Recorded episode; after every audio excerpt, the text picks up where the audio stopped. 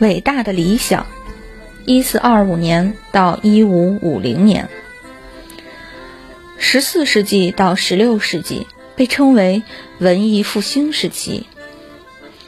文艺复兴指的是复兴古代文明。这一运动的发起者是意大利的艺术家、建筑师、作家和思想家。他们想为古希腊和古罗马杰出的文化成就赋予新的生命。他们开始重新挖掘以前的罗马人和希腊人是如何建造庙宇的，如何雕刻出如此栩栩如生的人物雕像的，还有其他方方面面的事情。欧洲的一些艺术家雄心勃勃地想和古人一较高下。也有一些艺术家则开始创新的艺术，他们的世界和罗马人的世界大不一样，而且正在越来越快地变化着。印刷术的发明意味着图像和思想都能比以前更快地传播，同时船也造得更大更好，能航行到更远的地方。这时候的船竟然能够在大西洋上往来穿行了。没有哪个古人会知道这一路上会发生的事情该怎样应应对。美洲和欧洲的历史也首次有了交集。欧洲的艺术家们对自己工作的看法也有了巨大的改变。米开朗基罗和列奥纳多·达芬奇这样的艺术家不再觉得自己只是个高级工匠。他们认为自己是有抱负的创造者和思想家，和诗人、哲学家是平起平坐的。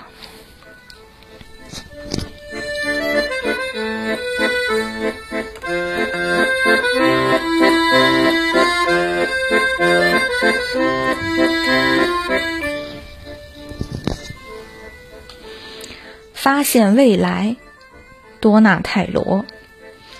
西律王的盛宴，意大利，西耶纳大教堂，洗礼堂，一四二三年到一四二五年。回到佛罗伦萨真开心啊！多纳泰罗把手搭在额头上，眯缝着眼睛，凝视着夏日湛蓝的天空。吊车在高高的地方伸出木头吊杆。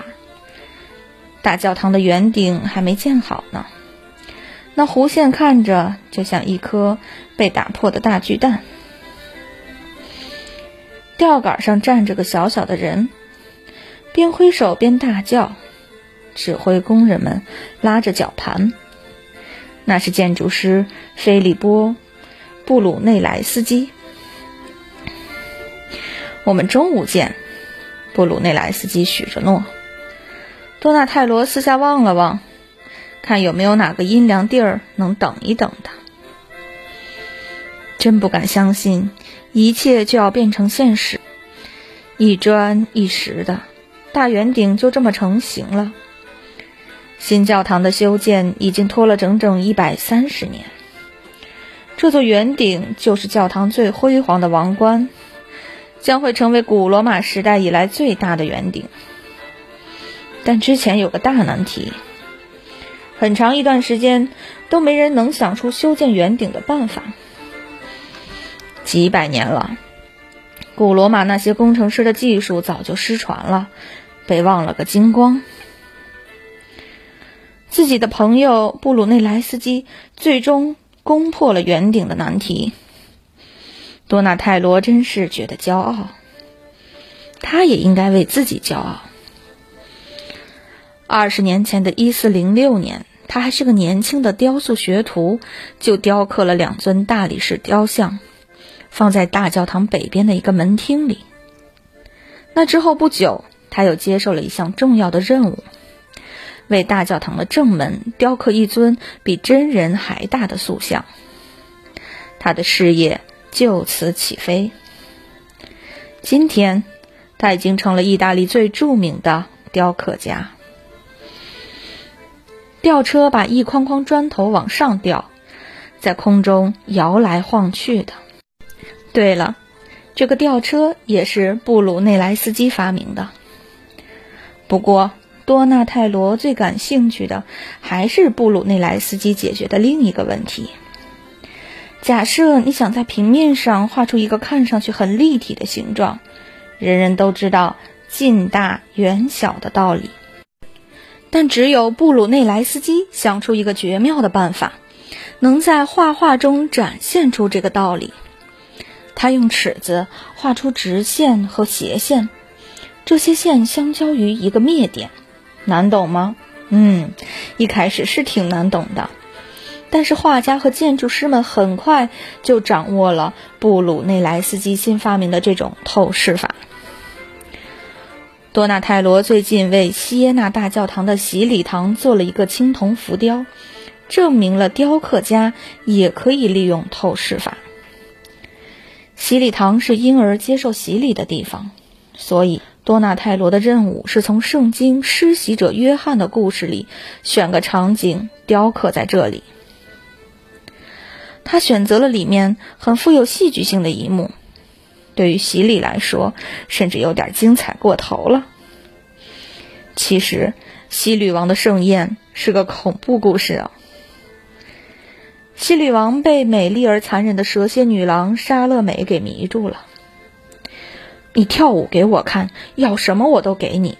他对她说：“我想要你把施洗者约翰的头放在盘子里端给我。”他说。多纳泰罗想象着别人把砍下来的头端到西律王面前的那一刻，他很聪明地运用了透视法，让你觉得自己就在现场，看着这一切发生在眼前。西律王和孩子们看到可怕的头，都往后缩，个人蒙住了自己的眼睛，而莎乐美还在跳舞，乐师还在奏乐。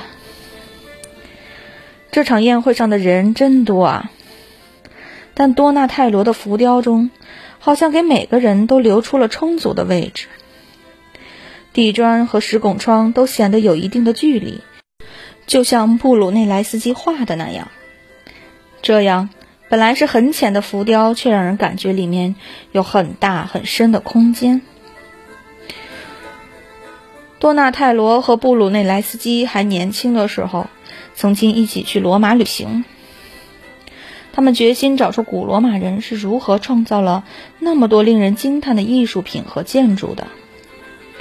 布鲁内莱斯基到处去看罗马人的遗迹，包括有着巨大圆顶的万神殿，仔细的绘制和测量。多纳泰罗研究古代的雕塑，觉得自己一定能重新发现这失落几百年的艺术的秘密。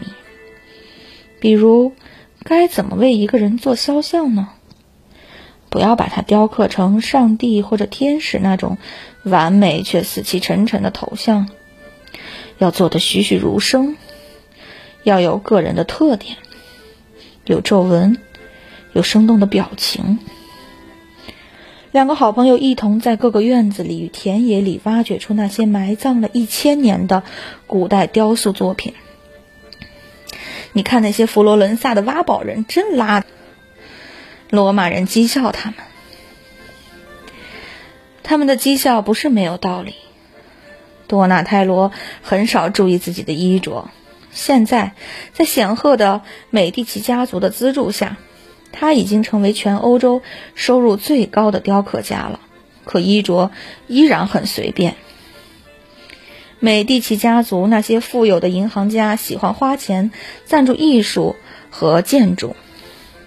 家族的族长科西莫总是请多纳泰罗做新的雕塑，他还送给他一件特别昂贵的红斗篷。但是多纳泰罗穿不穿，他能做主吗？你能不能穿的稍微讲究点啊，哥们儿？布鲁内莱斯基从圆顶上爬下来。说，不过多纳泰罗正陷在沉思当中呢。哎呀，太晚了。布鲁内莱斯基咧嘴笑了。来吧，我们去找点吃的。大教堂旁边的一条小街，飘出了美食的香气。